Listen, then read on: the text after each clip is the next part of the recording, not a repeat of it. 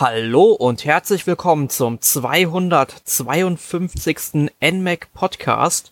Mein Name ist Erik und um das Thema Taiko no Tatsujin Drum and Fun zu besprechen, habe ich mir Verstärkung vom Michael vom Continue Magazin geholt. Hallo Michael. Hallo Erik. Ja, wie ich das eben schon angekündigt habe, es geht heute um ein Rhythmusspiel für die Nintendo Switch. Ähm, denn Taiko no Tatsujin Drum and Fun ist eigentlich nur ein Ableger einer langjährigen Reihe, die es seit 2001 in Japan gibt.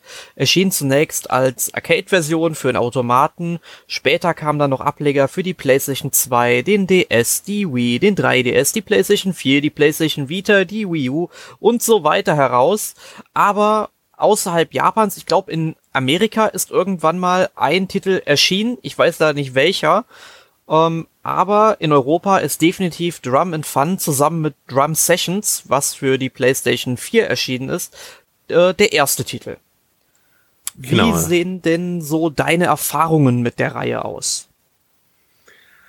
Äh, ja, ich habe es eigentlich nur immer so am Rande mitbekommen, dass es das gibt, weil im Internet immer dieses komische Maskottchen, also diese Trommel mit Füßen, äh, kursiert ist. Und ähm, klar, man fragt sich dann irgendwann, wo kommt das her?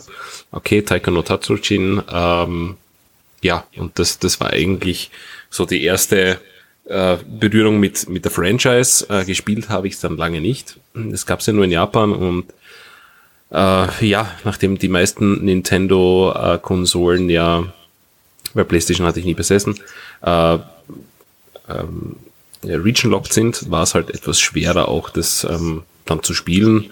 Gab zwar irgendwie Freeloader und so damals, aber die wurden dann ja auch mit, mit Updates dann geblockt von Nintendo. Aber prinzipiell hat mich das damals auch nie so wirklich interessiert, weil es in Europa ja ohnehin andere Rhythmusspiele gab, ähm, die der GameCube hatte damals sogar schon äh, die Donkey Konga-Reihe. Ähm, da war, also das hat mir eigentlich genügt, sage ich ganz ehrlich. Dann kam auch Guitar Hero irgendwann mal. Und erst vor kurzem habe ich mich dann für die Taiko no Tatsujin-Reihe eigentlich wirklich interessieren angefangen und habe dann einfach ein paar Titel einmal so nachgeholt, äh, vor allem für die Wii und für den Nintendo DS. Und ja, jetzt eben die Nintendo Switch-Fassung äh, mit Trommeln gleich. Weil die sind ja auch exklusiv, glaube ich, über Amazon jetzt nach Europa gekommen. Ansonsten kann man das, glaube ich, sogar nur digital erstehen in Europa. Ja, es, es gibt noch die Möglichkeit, dass man sich äh, das Spiel mit Trommel auch im Bandai Namco Store kaufen kann. Mhm. Kostet aber, glaube ich, dann auch 110 Euro ungefähr. Ja, das war auch der Preis, den ich bezahlt habe. Ja. Ähm, ja, meine Erfahrungen mit der Reihe sehen ein bisschen anders aus. Also ich habe lange Zeit überhaupt nichts von Taiko no Tatsujin gehört. Ich meine, damals erstes Rhythmusspiel bei mir war definitiv Donkey Konga. Habe ich auf dem Gamecube rauf und runter gespielt. Hab den ähm, Teil, also den ersten Teil, den es hier in Europa gab, auch insgesamt viermal bei mir rumstehen, weil okay. es, es gab halt irgendwann bei Saturn so einen Ausverkauf von den Trommeln mit Spiel für 13 bis 20 Euro jeweils und da habe ich mir halt über Wochen hinweg ähm, mir ins, insgesamt halt vier von diesen Trommeln gegönnt für den seltenen Fall, dass man mal zu viert vorm Bildschirm sitzt und zu viert trommeln will und die Nachbarn zur Verzweiflung bringen möchte. Ähm, ja, deswegen habe ich das Spiel also noch dreimal original verschweißt bei mir hier irgendwo noch rumstehen. Ähm, ja, und dann irgendwann habe ich mal Yakuza 5 gespielt auf der PlayStation 3. Und da gibt es ja den Club Sega, in dem man gehen kann.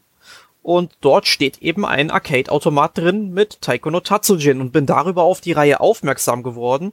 Später habe ich dann eben mitbekommen, dass unser guter Emil ähm, Fan der Reihe ist und sich dann auch aus Japan schon mal einen Ableger mitgebracht hat und jetzt auch die Switch-Fassung bestellt hat, bevor es für Europa angekündigt wurde, ganz knapp davor. Ähm, aber ich meine, da hätte man niemals mit rechnen können. Das Und, stimmt, ja. Also das ja. ist so absurd, dass das eigentlich jetzt nach Europa kommt. Ja, aber ich habe das jetzt sofort als Anlass genommen, sobald es bei Amazonien bestellbar war, äh, habe ich natürlich direkt den Vorbestell-Button geklickt und habe es jetzt seit, ja, ähm, ich glaube über eine Woche ungefähr, wann es äh, ähm, veröffentlicht wurde, dann doch recht viel gespielt. Ja, so ähnlich sieht's bei mir auch aus. Also ich, ich habe mich noch zurückgehalten mit der Asia-Version, die ja äh, englischen Patch äh, erhalten hat dann. Und ähm, ja, der Import von Trommeln plus Spiel wäre dann doch ein bisschen kostspieliger gewesen, als wenn man es gleich bei uns kauft. Aber, wie du schon gesagt hast, mit dem hat kein, kein Mensch rechnen können, dass das tatsächlich kommt. Äh, ja. Vor allem mit der Switch-Version kam ja noch eine PS4-Version, aber die gibt's rein digital, soweit ich das weiß. Mhm. Ähm, ja. Was mich aber auch ein bisschen verwundert, weil ich persönlich glaube, dass ähm, es auf der PlayStation 4 wesentlich mehr Spieler gibt, die sich für so richtige japanische Spiele interessieren als auf der Switch. Ja klar, Sony ist ja ein japanisches Unternehmen. ja gut, Nintendo ja auch, ne? Ja, aber klar. Also ab Microsoft kommt dann natürlich nicht in Frage, aber ich weiß nicht, also die Vergangenheit zeigt Micro wer? Ja, die Vergangenheit zeigt ja eigentlich, dass die ganzen Spiele größtenteils auf Nintendo-Konsolen erschienen sind.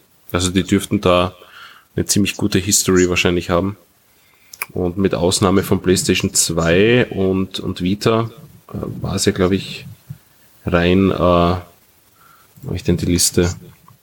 Genau, gab für, für die Arcade natürlich einen Haufen, PlayStation 2 dann auch sehr viel und PlayStation Portable und dann eigentlich fast nur Nintendo-Konsolen. Also Wii erhielt fünf Teile, 3DS drei Teile, der normale DS drei Teile, die Wii U sogar drei Teile und dann zwei, na doch zwei Vita und PlayStation 4 Ableger jetzt eben der eine und die Switch. Aber ansonsten, wie gesagt, sehr viel Nintendo History, also die werden hoffentlich schon wissen, was sie tun. Ja, denke ich doch. Also wenn sie da in der Vergangenheit gut mit gefahren sind, dann ist es jetzt nicht verwunderlich. Man muss Aber, natürlich auch dazu sagen, dass diese ganzen Nintendo-Konsolen, die ich da aufgezählt habe, äh, also die Wii jetzt einmal ausgenommen, aber alle Touchscreen-Support auch hatten. Mhm. Und das vielleicht auch ein Grund war, warum, warum man das dort veröffentlicht hat.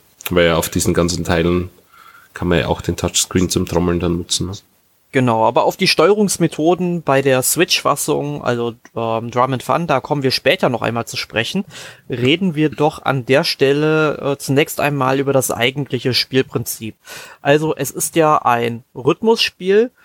Man muss also im richtigen Augenblick äh, den Takt treffen. Das heißt, auf dem Bildschirm, also entweder auf dem Fernsehbildschirm oder eben auch auf dem Touchscreen von der Switch, erscheint dann eine Schlagpartitur und dort müssen dann eben verschiedene Symbole getroffen werden. Genau, ja. Also es ist im Prinzip nur zwei, zwei verschiedene Schlagmethoden. Ne? Also ja, genau. die, die, die roten Buttons, die quasi den Schlag auf die Trommel symbolisieren und die blauen Buttons, die eben an den Rand geschlagen werden müssen. Und dann gibt's halt Variationen noch davon. Genau, also es gibt dann so Spielabschnitte, wo man eben ganz schnell hintereinander halt drauf trommeln muss.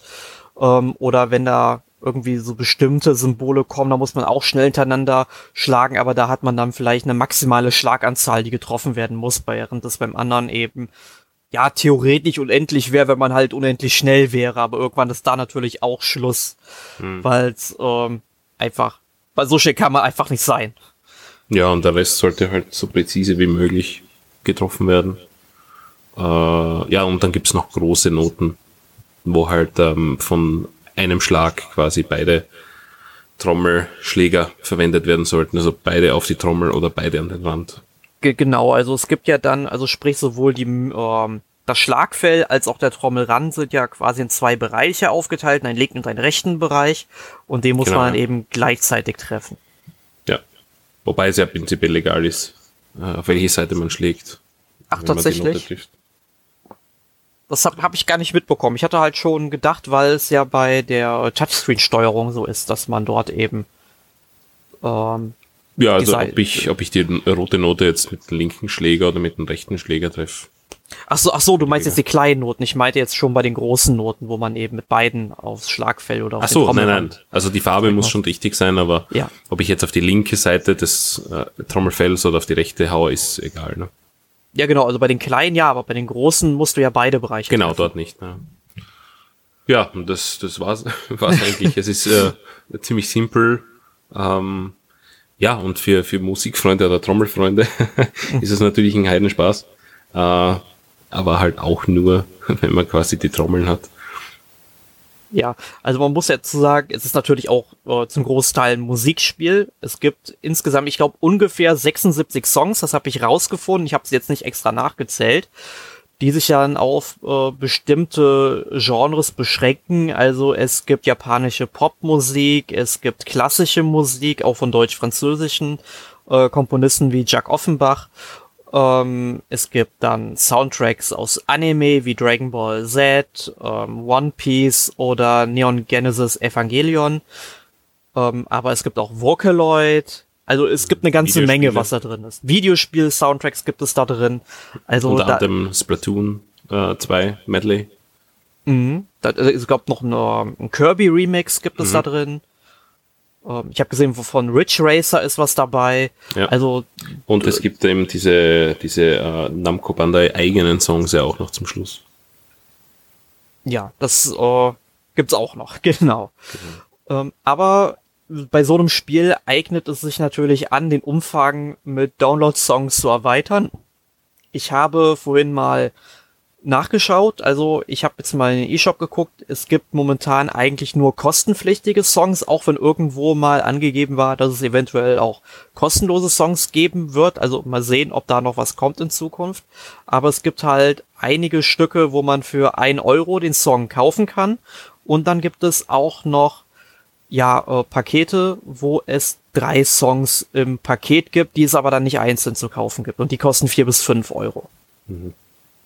Das sind dann irgendwie zum Beispiel von Studio Ghibli, wo irgendwie zum Beispiel der Ending-Song von Mein Nachbar Totoro runterläuft.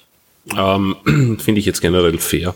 Äh, ein Euro pro Song oder halt vier bis fünf für drei Songs ist jetzt nicht so tragisch.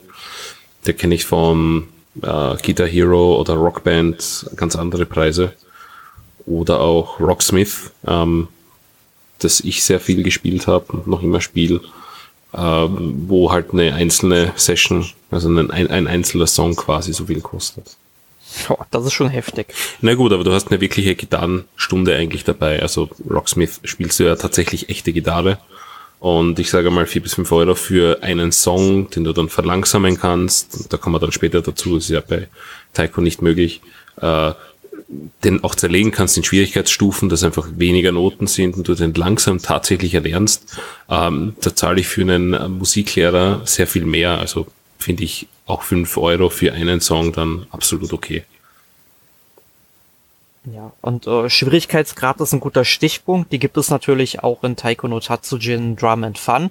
Also es gibt insgesamt vier Schwierigkeitsstufen. Einmal leicht, dann normal und ja, noch zwei Stufen, die dann in Anführungszeichen ein bisschen schwieriger sind. Also während man leicht und normal noch relativ schnell erlernt bekommt, braucht man bei den beiden höheren Stufen. Also da zieht der Schwierigkeitsgrad schon ähm, exponentiell an. Da braucht man schon ein bisschen mehr, um da reinzukommen.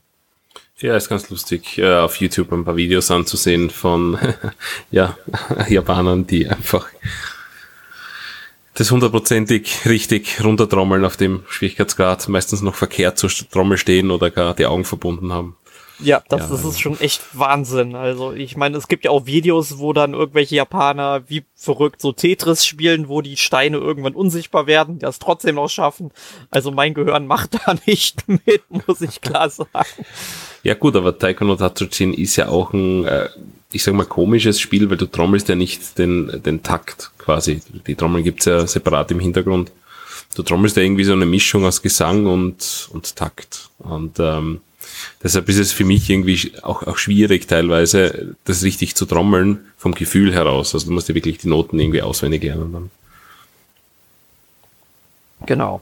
Und du wirst natürlich dann auch bewertet. Man muss also, ich glaube, so 70 Prozent ungefähr von einem Song schaffen, damit der als bestanden gilt.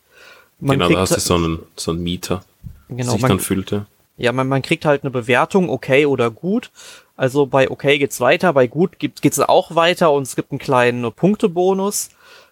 Ähm, aber wenn man natürlich ähm, sehr viele ähm, richtige Noten hintereinander trifft, gibt's natürlich weiter einen Bonus. Aber das Problem ist, sobald man halt einen Fehler macht, ist natürlich die ganze Combo dahin.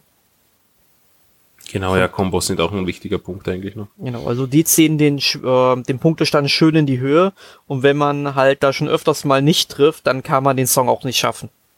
Mhm. Ja, vor allem auf den schwierigen äh, Stufen dann ist ja, das quasi unmöglich. Das, ja. das ist tödlich. also wie gesagt, die ersten zwei, die gehen zum Casual-Spielen und dann ist alles schon ein bisschen ja ungemütlicher. genau. Ähm, ja, den Taiko-Modus, den wir jetzt hier besprochen haben, den kann man maximal mit zwei Spielern angehen. Dann gibt es in diesem Spiel aber noch Minispiele. Die kann man dann auch zu viert spielen. Und jetzt an dich mal die Frage, findest du diese Minispiele eher sinnvoll oder fast schon überflüssig? Ich finde, es ist ein witziger äh, Bonus. Ähm, ob sie jetzt sinnvoll sind, weiß ich nicht, aber dass man die Minispiele in Pokémon Stadium zum Beispiel auch nicht ähm, trotzdem irgendwie unterhaltsam halt für zwischendurch. Ob man die auf die Dauer spielen wird, ja, keine Ahnung, bleibt jedem selber überlassen. Aber ja, ich mein, so zum Ausprobieren ist ganz witzig. Oder ja, wenn man, wenn man Leuten einfach den, den Controller mal in die Hand drückt, die gerade zu Besuch sind. Ja, ja ich, ich habe mal in die Minispiele reingeguckt, ein paar. Also da muss man zum Beispiel äh, Goldfische angeln, dann im richtigen Moment natürlich auf die Trommeln schlagen oder genauso gut im richtigen Moment auf die Trommeln schlagen, wenn man als ein Ninja dann irgendwie ja Holz abwehren muss, was dann auf einen zugerast äh, oder zugeschmissen wird war ganz nett. Ich bin aber nicht wirklich mit diesen Spielchen warm geworden. Also ich habe es mir auch hauptsächlich wegen dem Taiko-Modus natürlich gehört, äh, geholt. Aber ich denke mal, die Minispiele, die kann man dann vielleicht mal so zum Auflockern spielen, aber wirklich überzeugt haben die mich bisher noch nicht. Ja, ich weiß nur, dass wir bei einem ein ziemliches Problem hatten mit der Erkennung. Beziehungsweise, ja, eben. Deswegen komme ich nicht so wirklich mit denen klar, glaube ich. Ja, ich, also wir haben es irgendwie nicht durchblickt. Die anderen gingen eigentlich alle recht gut, aber ich weiß jetzt nicht mehr, was das für einer war. Ich glaube, das war eh eines von den ersten Minispielen in der Liste. Ja, Aber ja, wie gesagt, das ist. Wo ja. man irgendwie im Takt was äh, nachschlagen muss, was einem vorgemacht wird, ja, zum Beispiel. Ja, ja genau. Ja, das, das war es irgendwie, wo, wo der die Noten vorgibt zum Schlagen und dann schlägst du den irgendwie nach und der hat das überhaupt nicht gezählt. Also keine Ahnung, was wir da falsch gemacht haben. Vielleicht war es auch ein Bug kurz. Müssen noch einmal ausprobieren. Wie du schon sagst, eigentlich ist der Taiko-Modus, Songs unter Trommeln eigentlich sowieso das, das Spiel generell, wegen was man sich eigentlich Taiko kaufen sollte.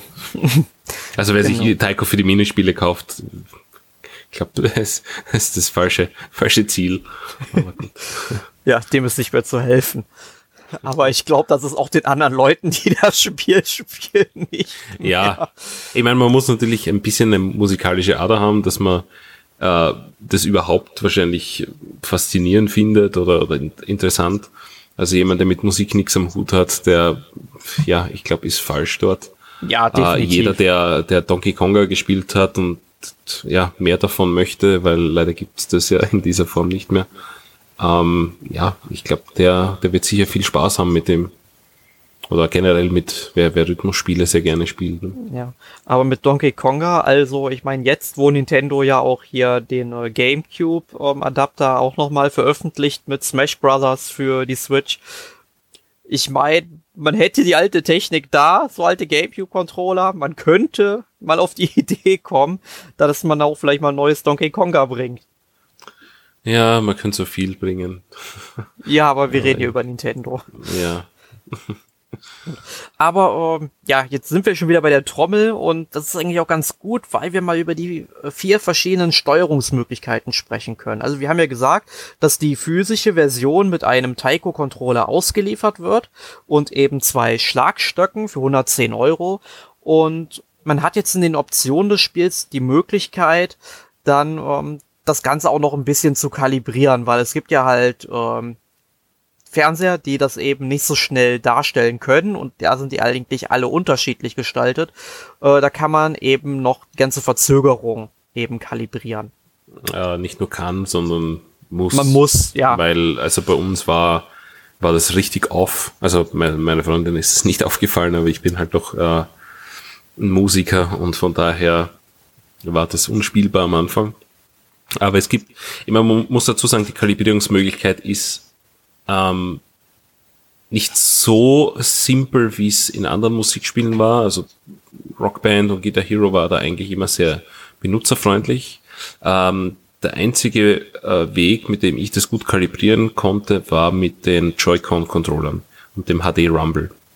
Ähm, da kannst du nämlich äh, fühlen quasi, oder ich habe es dann auf den Glastisch gelegt, damit ich einfach das Audio-Feedback auch habe ähm, äh, und das Abgleichen eben mit dem, mit dem Fernseher, was da gezeigt wird.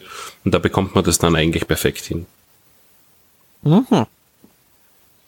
Also alle, die es noch spielen wollen oder Probleme damit haben, versucht es einfach äh, kalibrieren mit den Joy-Con. Legt es auf irgendeine Oberfläche, wo das einfach ein guten, gutes Audio-Feedback hat und ja, dann, dann haut es danach wirklich perfekt hin, weil davor war, war eine ziemliche Latenz drinnen, so dass du immer, also bei uns war es halt, ich habe früher schlagen müssen, als der Ton quasi am Bild erscheint. Also.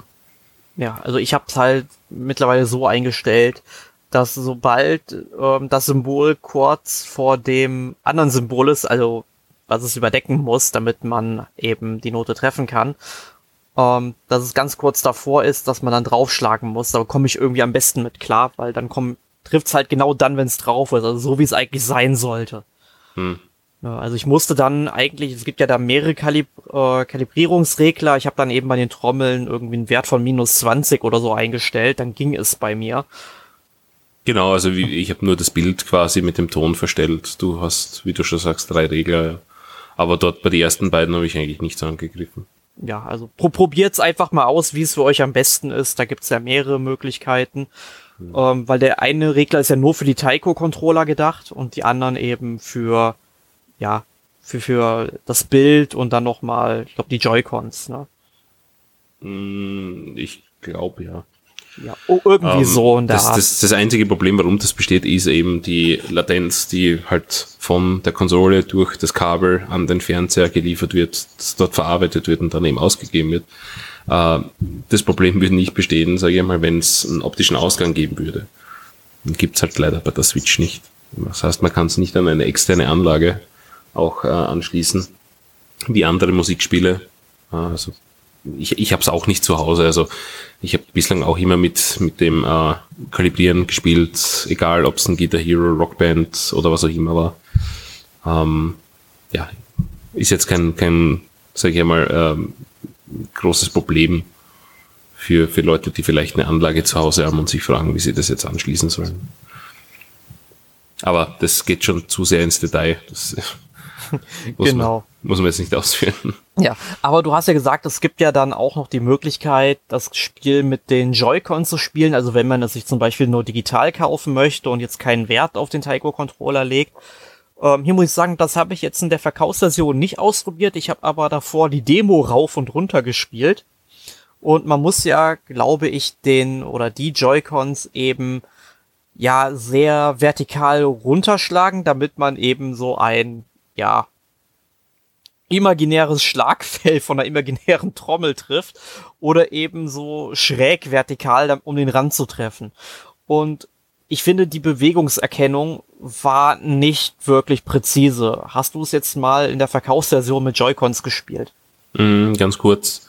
Ähm, aber also, nachdem ich tatsächlich echte Instrumente im echten Leben auch bediene, ist es für mich halt schwer, ins Nichts zu schlagen. Ich, ich sag's ganz ehrlich, ich brauche halt ein Feedback und ja, also es, es funktioniert teilweise schon sehr gut und teilweise halt überhaupt nicht. Äh, aber es kommt halt wirklich darauf an, wie genau du diesen Joy-Con jetzt in der richtigen Position hinunterschlägst.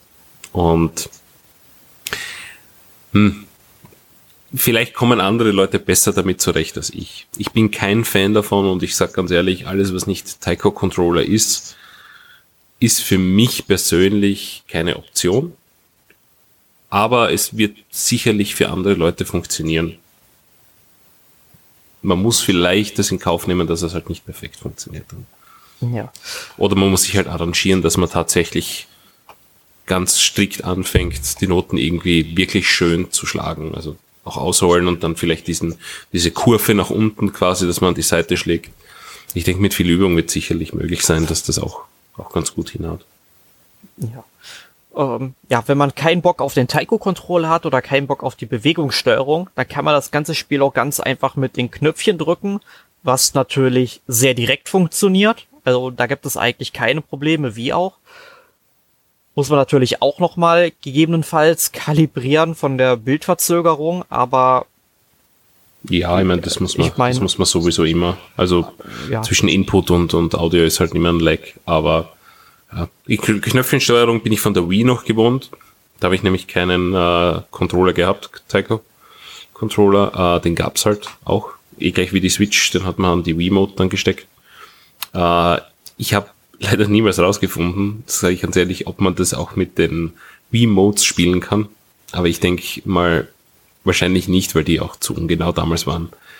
Also mit, mit der Bewegungssteuerung quasi.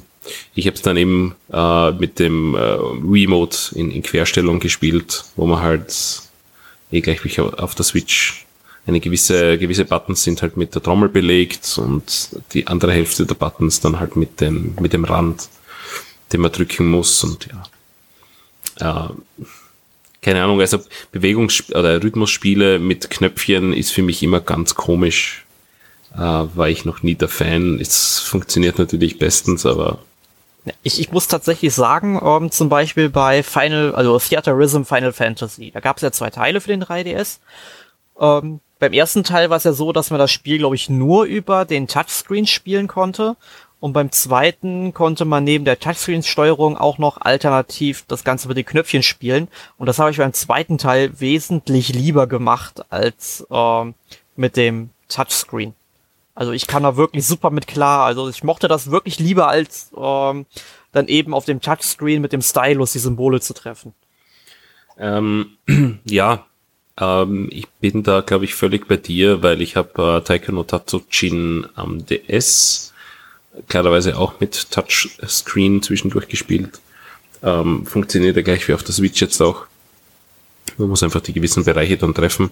Ähm, ja, es war sehr, sehr ungenau komischerweise. Also ab und zu hat man den, den Stift dann nicht erkannt, wenn, wenn man drauf getippt hat, oder man wollte auf den Rand tippen und man hat halt auf die Trommel getippt. Ähm, es passieren halt irgendwie blöde Fehler. Äh, auf DS war das sicher noch mehr Problem als auf der Switch, dass einfach der Touchscreen dadurch kaputt wurde oder halt sehr in Mitleidenschaft gezogen wird. Wenn man die ganze Zeit irgendwie draufhämmert mit dem Touchscreen, äh, mit mhm. dem Touchpen.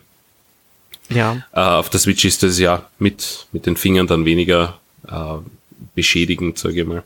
Ja, und das ist ja auch sehr, die Bereiche sind ja auch sehr großzügig, die man treffen kann. Also bei der Switch ist es so, bei der Touchscreen-Steuerung, wenn man es dann unterwegs spielen möchte, hat man eben zwei Bereiche innerhalb der Trommel für links und rechts und dann natürlich außerhalb der Trommel kann man da, glaube ich, den ganzen Bildschirm sogar berühren. Ähm, auch wieder links und rechts zwei Bereiche.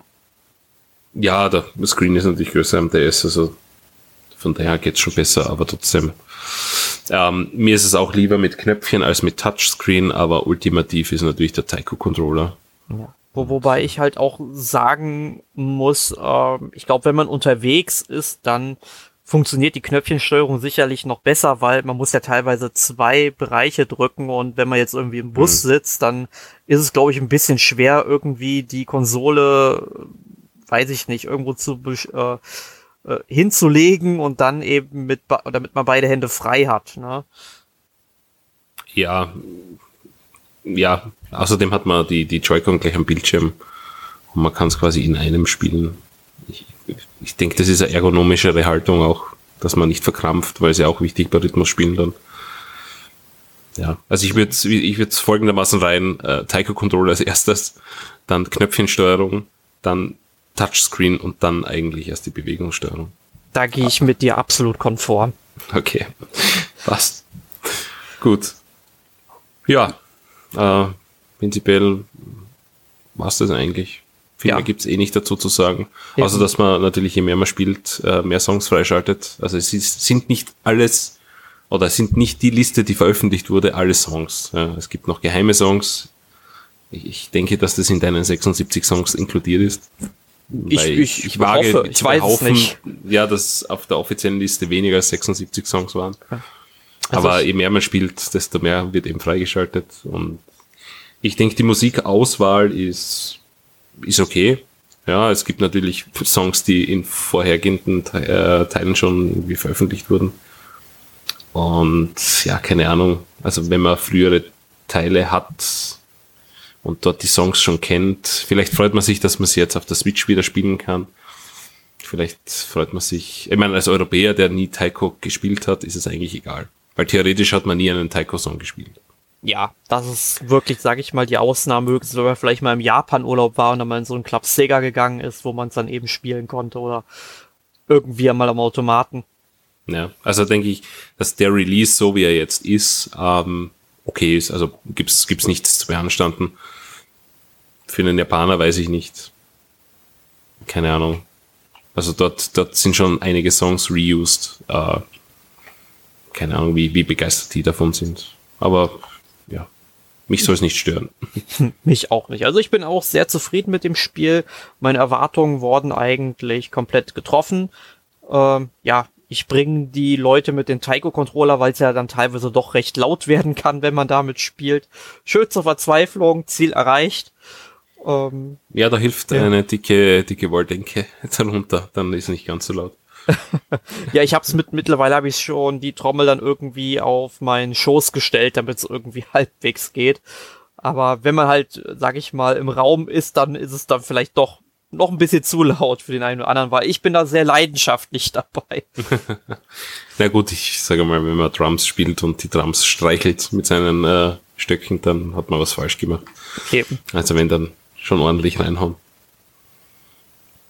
Ja, ich denke, äh, Fazit äh, für mich als Musikbegeisterten und auch äh, aktiven Musiker ist es ähm, ja ein nettes Spiel zum Runterkommen. Es ist natürlich nicht mit echten Drums vergleichbar. Also wer sich das erwartet, dass er danach ja perfekt Drums spielen kann, der, den muss ich leider enttäuschen. Es ist einfach ein lustiges Spiel zum Runterkommen vom Tag oder äh, für die Party. Äh, ja, prinzipiell eigentlich eine Empfehlung für mich an, an jeden, der der schon mal spielen wollte oder der einfach jetzt ähm, durch Donkey Konga und Co. Interesse bekommen hat.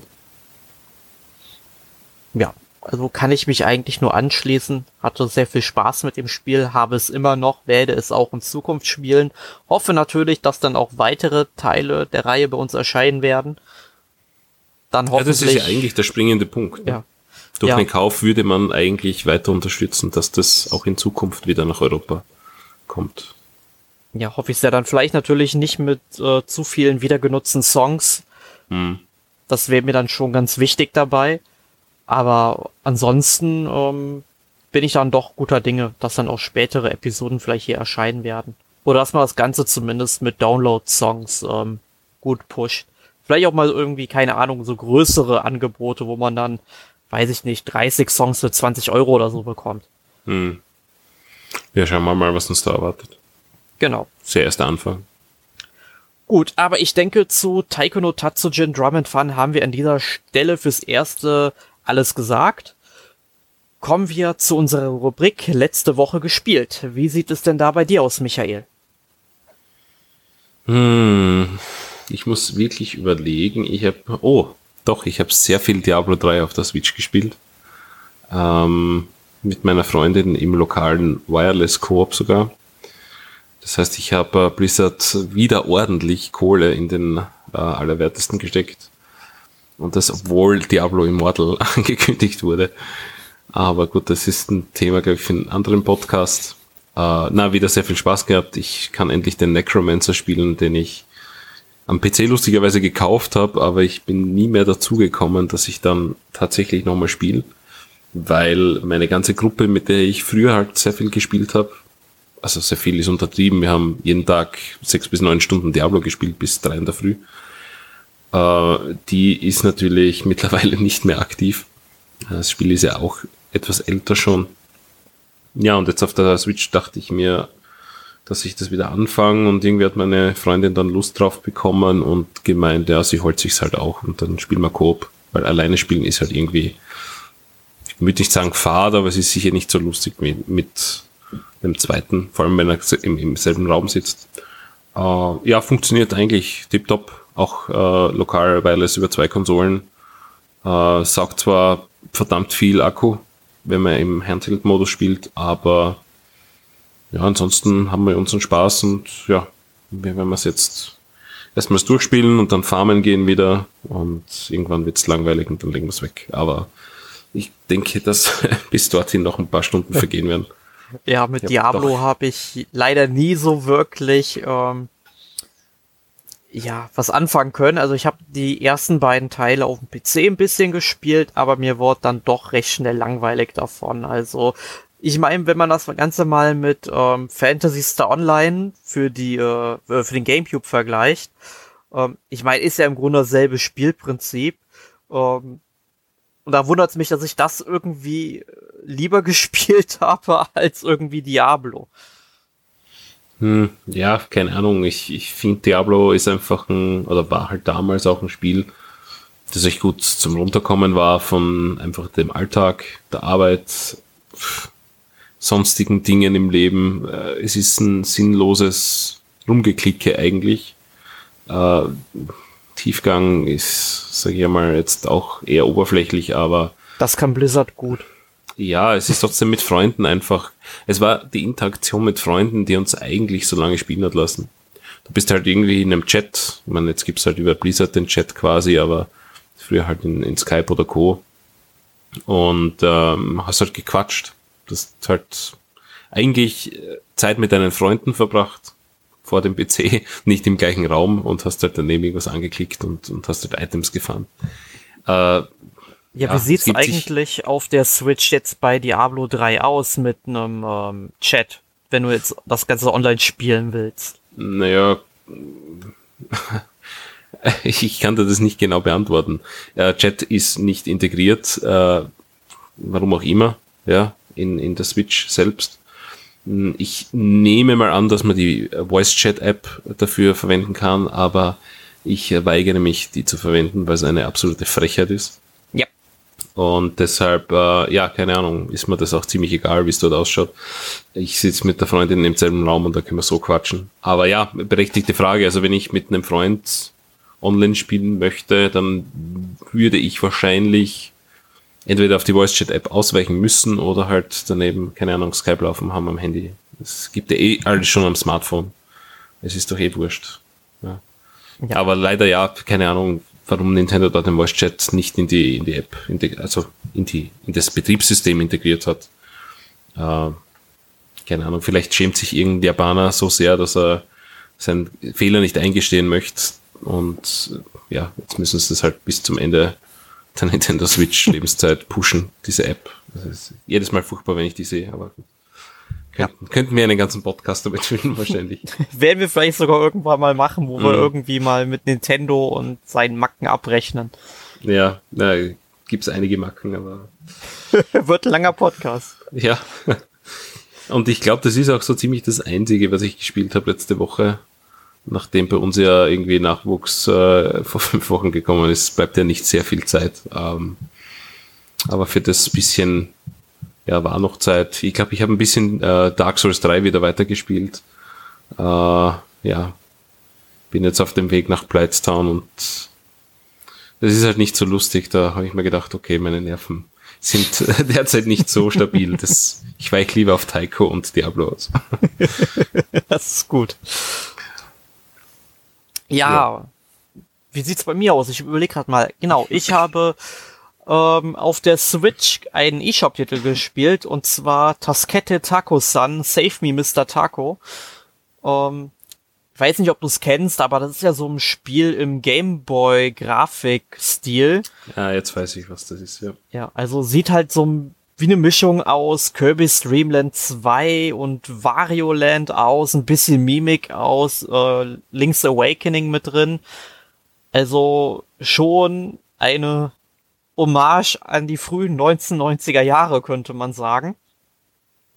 Ist auf jeden Fall ein sehr schönes Jump'n'Run, hat ein paar ähm, oder hat einige Levels, aber die ein bisschen zu kurz sind. Also ich habe jetzt, glaube ich, ungefähr zweieinhalb bis drei Stunden gespielt und bin jetzt erst in ähm, Welt 3 angekommen, also ganz am Anfang, habe also zwei Welten hinter mir. Ich denke mal, wenn man das ganze Spiel durchspielen möchte, braucht man so mindestens so 10 bis 12 Stunden, habe aber schon äh, in irgendwelchen Reviews gelesen, dass man auch 20 Stunden in das Spiel investieren kann. Es gibt ja insgesamt 50 Kopfbedeckungen in diesem Spiel zu finden, die dann noch so Spezialfähigkeiten mit sich bringen.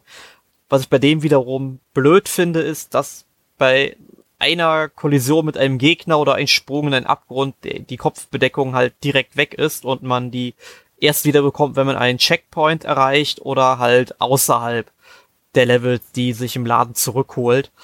Ähm, hätte man vielleicht ein bisschen besser machen können, aber ansonsten ähm, sind schöne Geschicklichkeitspassagen drin, sehr viele individuelle Ge äh, Gegner.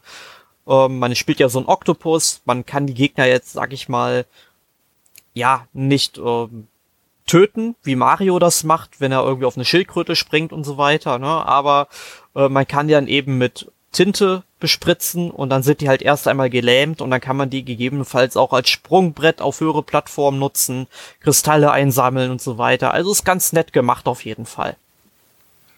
Ja, ich habe mir diesen Titel äh, gemerkt, aber nachdem ich ja eigentlich ein riesiger Fan von physischen Modulen bin, aus diversen Gründen, ähm, warte ich da eigentlich auf ein Physical Release, weil das ein heißer Kandidat dafür ist in meinen Augen. Ja, also ich glaube, würde dir auch gefallen. Ja, also kaufen tue ich mir so, aber ich bin bei so Indie-Titeln, die jetzt ähm, eShop-only sind am Anfang, bin ich einfach sehr vorsichtig geworden mit dem verfrühten Kaufen, weil, weil ich es einfach dann gerne physisch zu Hause stehen hätte auch. Erstens mal kann ich dann quasi das mit der Freundin teilen, weil es gibt ja zwei Switches bei uns. Mhm. Und andererseits ist es natürlich in der Vergangenheit auch schon vorgekommen und wird auch in Zukunft vorkommen, dass irgendwann die Server abgedreht werden und solche Digital-Only-Titel dann im Nirvana verschwinden, wenn du sie nicht installiert hast auf der, auf der Konsole. Ja, dann muss man die vorher sich noch irgendwie auf einer extra Micro-SD nochmal sichern. Ja, ja gut, bei der Switch ist es ja eh möglich durch die, durch die austauschbare SD, das stimmt, ja. Ja, das ist schon ganz praktisch. Nein, aber der ist definitiv auf meiner Liste, der Titel. Ja, ich werde auf jeden Fall. Ja, wo wir dann so über abgeschaltete ähm, Server und so weiter eben sprechen. Das wird ja dann in wenigen Monaten bei der Wii der Fall sein, wo dann eben der äh, Wii Shop Kanal komplett dicht gemacht wird, wo man dann auch nicht mehr seine gekauften Titel runterladen kann. Deswegen werde ich da ähm, sicherlich mir dann mal ein Backup von der SD-Karte machen Einfach zur Sicherheit, falls die irgendwann mal den Geist aufgeben sollte. Weil ich habe ja doch ein paar, ja, ich will mal so sagen, so 1500, 2000 Euro habe ich bestimmt für Virtual Console und WiiWare-Titel ausgegeben. Also mhm. doch eine ganze Menge und da wäre ich halt wirklich traurig, wenn die irgendwann mal weg wären. Ja, das ist eben dieser traurige, traurige Punkt, auf den ich hinaus möchte. Ja. Klar, die, die Module kosten dann vielleicht 10 Euro mehr als, als der eShop-Release. Eventuell noch ein Versand dazu, dann sagen wir 20 Euro mehr, aber ja, dafür hat man es halt auch für die Ewigkeit, sage ich mal. Ja, bis die Batterie leer ist, dann muss man die auch irgendwie austauschen. Äh, bei den Switch-Modulen gibt es keine Batterie. Ja, ich meinte jetzt aber schon bei Super Nintendo, N64 und so. Ach so, sowas. ja, gut. Dann. Das ist da noch ein bisschen komplizierter, aber ich meine, da gibt es auch andere Wege, wie man. Äh, sich diese Spiele sichern kann. Ja, im, im Notfall natürlich, aber. Ich meine, du kannst ja, ja wenn du so ein Modul hast, kannst du dir ja eine eigene ROM erstellen mit so einer Retrode über dem PC. Das ist ja kein Problem. Ja, das stimmt. Aber ich finde es halt trotzdem schade, dass natürlich jetzt in, in unserer Digitalzeit, dass da einfach dann die Server abgedreht werden, wenn es halt nicht mehr rentabel ist. ich meine, aus wirtschaftlicher Sicht klar, von den Unternehmen, aber ja, vielleicht möchte man einen Titel dann doch in 10 bis 15 Jahren noch einmal spielen. Und dann, oder es reicht ja schon fünf Jahre, oder wie lange die Wii jetzt halt nicht mehr am Markt ist. Ich glaube, wie lange war die Wii U? Zum, die, sechs Jahre, sieben sechs Jahre, Jahre ist es jetzt her, ne? Sechs Jahre. Hm, und wenn nach sechs Jahren eigentlich schon die Server weg sind und du das nicht mehr spielen kannst, das wird schon hart eigentlich. Ja, und das ist halt auch nie, sag ich mal, eine wirkliche Möglichkeit gab von Nintendo, dass man eben zum Beispiel die ganzen NES und SNES-Titel, ähm, dann, die man gekauft hätte, dass man das Ganze nicht irgendwie mit seinem Wii U-Konto irgendwie verbinden konnte und die da ebenfalls direkt nochmal runterladen konnte, ohne dass man jetzt nochmal Geld ausgeben musste. Ja, wie gesagt, das landet in einem Macken von Nintendo Podcaster. ja, auf jeden Fall. Aber Gut. es wird auch die Wii U treffen und die ist noch nicht so alt und es wird auch weitere Konsolen treffen. Mich wundert, dass es bislang die PlayStation 3 und Xbox 360 noch nicht getroffen hat. Ja. Aber Xbox 360 macht ja äh, Rückwärtskompatibilität. Sprich, die haben das ja irgendwie ins Ökosystem eingebunden. Ja. Aber bei der PlayStation 3 keine Ahnung, wie lange das die noch online bleibt. Aber da wäre es, glaube ich, möglich, dass du dir die ganzen Sachen auf dem PC runterlädst und dann auf deine PS3 ähm, rüberschickst, meine ich. Das, das stimmt, ja. Ich meine, die Wii U-Sachen kannst du natürlich auch auf eine externe Platte spielen, aber die ist dann halt nur so lange wertvoll, solange dein Mainboard nicht eingeht. Weil das hatte ich. Ja, da geht da das Mainboard ein, dann kriegst du eine neue Mainboard-ID bei der Reparatur und dann ist die externe Festplatte eigentlich für den Hugo. Aber wie gesagt, anderer Podcast. okay. Ja, und ansonsten ähm, habe ich gespielt auf der PlayStation 4 Castlevania Requiem. Oh, ja. Was quasi ein Bundle ist von Rondo of Blood und ähm, Symphony of the Night, also wirklich zwei der besten Castlevania-Spiele, die es gibt, die ja auch storytechnisch zusammenhören. Ähm, ich muss auch sagen, Round of Blood habe ich damals schon auf der Wii gespielt. Und ich finde ja sowieso das Intro vor dem Spiel fantastisch. Ich finde es ja auch gut, dass sie, es ist ja zwar die Turbo Graphics Version, die da drauf ist, aber äh, sie haben dann später bei der PSP Veröffentlichung ja nochmal eine neue Synchronisation von dem Intro, also wo es dann nochmal einen neuen Erzähler gab, eingeführt, der halt auch auf Deutsch spricht, selbst in der japanischen Fassung. Ähm, Richter haben sie den, oh, ich weiß den Namen jetzt gerade nicht mehr auswendig, aber auf jeden Fall den Synchronsprecher von Dr. House im Deutschen. Den mhm. haben sie dafür gepackt und der erzählt das so stimmungsvoll am Anfang, das ist einfach nur der Wahnsinn. Und ja, da habe ich, glaube ich, so die ersten vier Level gespielt und am Ende, ja, habe ich den Minotaurus da nicht besiegen können. Also Castlevania ist immer ein bisschen knackiger gewesen. Ähm, werde ich also in den nächsten Wochen sicherlich auch noch das eine oder andere Mal spielen. Und Symphony of the Night war ja tatsächlich das erste Mal, dass ich es gespielt habe. Ähm, ja, ist ein gutes Spiel, kommt aber, man muss ja klar sagen, das Vorbild war ja Super Metroid zu dem Zeitpunkt. Kommt nicht ganz an Super Metroid heran von, von dem Aufbau der Welt, aber es ist ein gutes Spiel, das muss man sagen. Mhm. Also ich habe bislang nur Symphony of the Night gespielt äh, niemals durch. Ich glaube auf der Xbox 360 damals, denn das erste Mal. Und äh, Round of Blood bin ich echt gespannt. Äh, habe das Bundle auch gesehen, dass es jetzt im Store ist und äh, ja, warte eigentlich nur darauf, dass ich ein bisschen den Pile of Shame abarbeite, bis ich da dann zuschlag. Vielleicht erwische ich es sogar in einem Sale mal. Aber ja. äh, definitiv ein Titel oder zwei Titel, die ich mir noch runterladen werde. Ja, also der nächste Big in Japan Sale, der kommt mit Sicherheit. Ich warte, ja. ich warte auch jedes Jahr drauf und ähm, ich kaufe mir auch jedes Jahr was. Ich meine, ich habe mir jetzt allein schon auf der PlayStation Vita schon so viel Zeugs gekauft, so an PlayStation 1 und PSP-Titeln, die es da drauf gibt, ähm, dass halt meine 16 Gigabyte ähm, Speicherkarte dann nicht mehr ausgereicht hat. Da musste ich mir tatsächlich diese richtig teure 64 Gigabyte Karte mal kaufen, die 90 Euro kostet für die Vita. Ist, da frage ja, ich, da frage ich mich, warum Sony nicht auf SD-Karten gesetzt hat wie Nintendo. Das ein Jahr ja. vorher schon gemacht hat. Das kommt, geht mir auch nicht in den Kopf rein, aber ich meine, muss ich dann halt durch, aber jetzt habe ich da noch 20 Gigabyte frei oder so. Also ich glaube auch nicht, dass ich mir so viele Spiele noch für die Vita kaufen werde, dass die noch voll wird. Ähm, rechne ich jedenfalls nicht mit. Aber die Möglichkeit wäre jetzt erstmal da, die 20 Gigabyte natürlich noch zu füllen. Mhm. Ja. Ja. Aber das wohl wichtigste Spiel, was ich jetzt in den letzten zwei Wochen sehr, sehr viel gespielt habe, ist Red Dead Redemption 2. Wir hatten ja, als wir den letzten Podcast aufgenommen haben, Michael, mhm. da hatten wir ja mal drüber gesprochen, dass ich es doch installieren wollte, musste ja erst Valkyria Chronicles 4 noch beenden. Ähm, was ich dann auch gemacht habe, habe dann noch ein bisschen Bonus-Zeugs geholt, aber am Ende gesagt, ich werde viel zu lange brauchen, um die ganzen Truppengeschichten freizuschalten. Also runter damit auch von der Festplatte, die dann mit 105 Gigabyte Red Dead Redemption 2 zu belegen. Und ganz ehrlich, ich habe jetzt zwei Wochen in dieses Spiel investiert, habe es jetzt ungefähr zur Hälfte durch von der Story.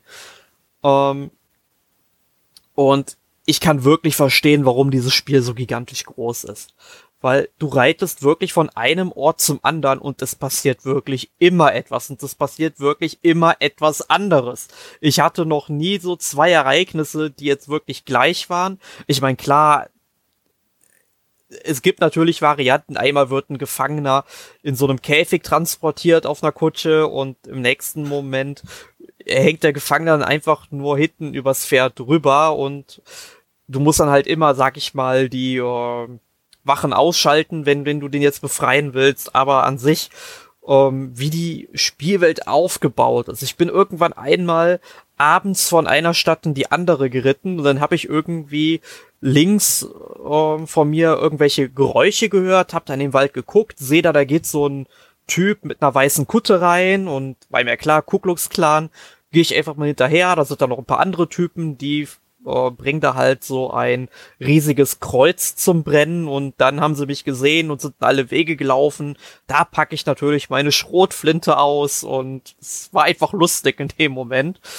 Und es ist auch einfach so von diesen ganzen Möglichkeiten in diesem Spiel so toll. Also ich war da jetzt auch an irgendeinem Bahnhof, da saßen dann drei alte Herren die haben noch einen Mitspieler für Domino gesucht und dann habe ich halt eine halbe Stunde mit denen Domino da gespielt. Ja, das ist total bekloppt, ja, weil es ist nur Domino, aber ich meine, ich hätte in dieser halben Stunde, hätte ich, weiß ich nicht, eine Bank ausrauben können. Ich hätte 1000 Dollar machen können. Nö, ich habe da bestimmt drei Dollar ausgegeben in der Zeit und habe noch nicht mal einen Dollar dran verdient. Aber ich hatte halt eine halbe Stunde Spaß, um mit denen Domino zu spielen. Ja, es klingt, klingt irre, was da drinnen steckt in dem Spiel. Ich habe ein bisschen auch äh, gelesen und, und geschaut, Videos. Äh, steht sicher irgendwann auch auf meiner Liste. Aber ich habe den ersten niemals durchgespielt und ich würde den halt gern noch durchspielen. Ja, aber ich könnte dir eigentlich, ähm, ich würde sogar, sogar sagen, du solltest den zweiten halt vorher spielen, weil es ist ja im Grunde ein Prequel sozusagen weil es spielt ja, weiß ich nicht, 12, 13 Jahre vor dem ersten Teil und es kommen ja auch Charaktere vor, ähm, die du dann im ersten Teil auch umbringen musst. Und wäre vielleicht in der Reihenfolge vielleicht dann doch ein bisschen besser. Und du würdest halt wirklich ein fantastisches Spiel erleben. Ja, ja, ich könnte es mir natürlich auch so überlegen. Aber ich bin halt immer, ich habe halt immer ein bisschen Angst, dass die, die Techni der technische Fortschritt von einem PS3-Titel auf dem PS4-Titel dann, äh, keine Ahnung, ein bisschen den ja, Spaß rausnimmt, nicht, aber dass ich dann vielleicht nicht mit so viel Freude dran bin, wenn ich, also ich kenne ja, ich weiß ja, wie der Zweier ausschaut und, und was der bietet, das ist ja irre. Also ja. sehr brutal. Und deshalb äh, würde ich halt lieber gern den ersten aus dem Grund spielen, dass ich dann einfach einen fetten Fortschritt habe und einfach weggeblasen werde vom, vom Zweier. Ja. Ich glaube, umgekehrt ist es dann nicht so. Kann, kann ich absolut verstehen. Also Red Dead Redemption 2 bietet wirklich an jeder verdammten Straßenecke, was ich meine. Ich bin heute oder gestern auch in irgend so ein Theater in Saint-Denis. Das ist so eine Stadt, die soll so wohl ein bisschen New Orleans interpretieren. Ähm, bin ich in irgendein Theater gegangen und habe mir dann eine Viertelstunde lang irgendwie so eine Veranstaltung da angeguckt und die war teilweise wirklich richtig interessant, weil du kannst auch immer den Leuten halt entweder zujubeln oder die eben ausbuhen und die Kommentare von Arthur Morgan, die sind halt so richtig cool, so die schlechteste Show aller Zeiten, Betrüger und solche Sachen und das ist einfach nur großartig, ne? Ja, es klingt, klingt wirklich lustig, ja. Ja. Also mal schauen, wo ich die Zeit dafür hernehme, weil so ein Rockstar-Spiel, da kann man halt wieder ewig viele Stunden reinstecken.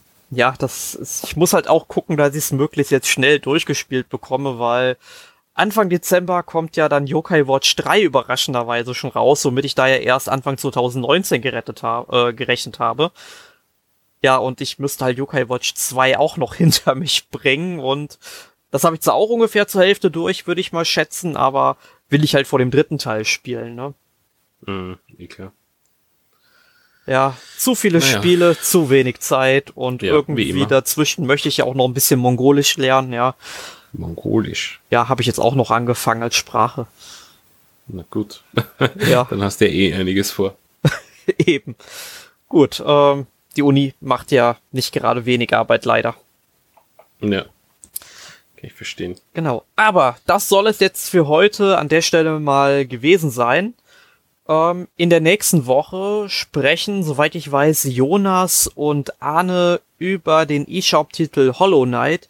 Den hat denen wohl so gut gefallen, ähm, dass sie sich gedacht haben, wir machen aus dem eShop-Titel mal einen, ja, füllenden Podcast. Und soll ja auch ganz gut sein. Ich habe selbst noch nicht gespielt. Wie sieht's bei dir aus, Michael? Ich habe ihn, glaube ich, seit, seit dem Release am PC liegen und niemals angegriffen, aber ja. Jetzt bin ich halt unschlüssig, ob ich es nicht auf, auf, auf der Switch kaufe, äh, weil dann kann ich es halt unterwegs spielen und am PC sitze ich halt doch sehr selten.